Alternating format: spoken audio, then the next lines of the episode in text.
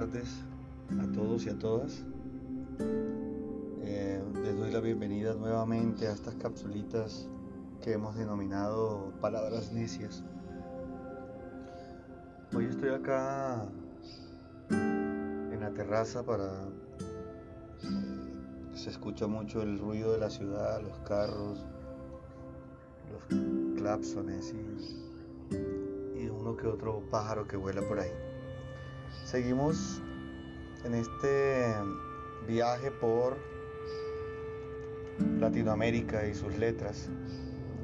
Y pues habíamos hablado de toda Latinoamérica y todavía nos faltan uno que otro país. Pero hoy no salimos a volar a ningún lado, sino que nos quedamos acá, en Colombia. Y hoy le traigo dos poemas de la escritora y profesora universitaria Piedad Bonet, que a mí particularmente me gusta mucho. Piedad es, em, nacida en el municipio de Amalfi, Amalfi. Em, en 1951 posee, entre otros títulos eh, académicos, les decía que era profesora, pues es licenciada en, filosofía y letras. Em, poetisa, escritora, profesora. Y eh, ustedes la pueden encontrar en, en varios poemarios como de Círculo y Ceniza, o Todos los amantes son guerreros, y en algunas obras de teatro también, por ejemplo, como Gato por Liebre. O uno que es muy chistosa que se llama Se arrienda pieza. En fin, es una mujer muy, muy eh, académica y que ha tenido algunas tragedias familiares que quizá algún momento en otro de los espacios de Palabras Negras hablaremos de ella. Hoy les traigo dos poemas corticos. Uno se llama Paisaje y el otro, ya les diré el nombre, pero primero vayamos con Paisaje.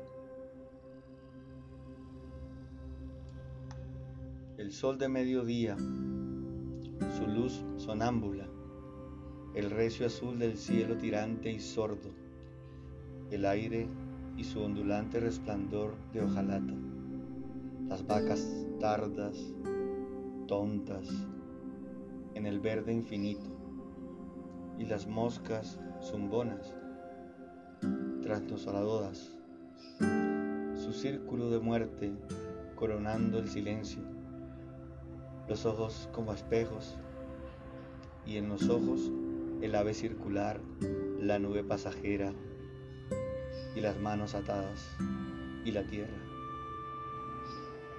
donde crecen los tuyos fieramente, las zarzas, el jaramago, la madreselva, todo esperando el lente de los fotógrafos y a lo lejos la risa de las hienas.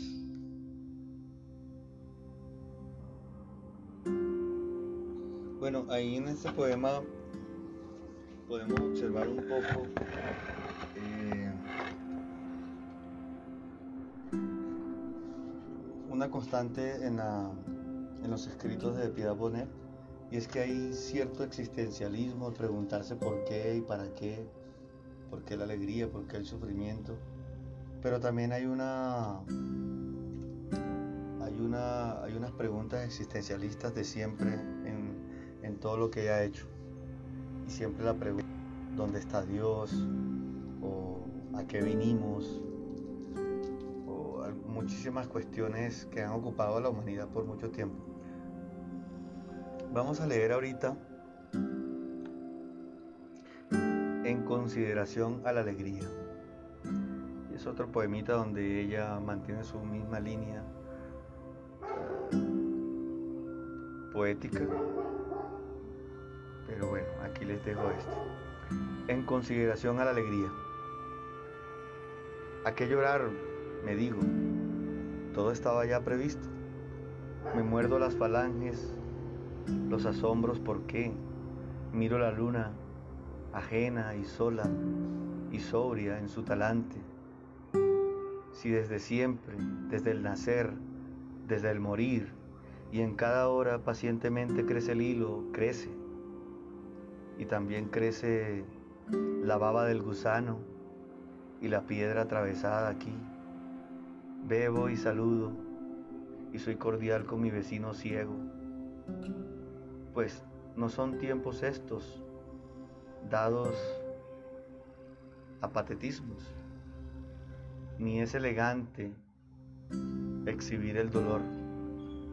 ¿Para qué llorar? me digo. Sería inoportuno con la muchedumbre que ría afuera con su risa de siglos. Hasta aquí esta capsulita de palabras necias. Espero volver a hablarles dentro de poco. Muchas gracias.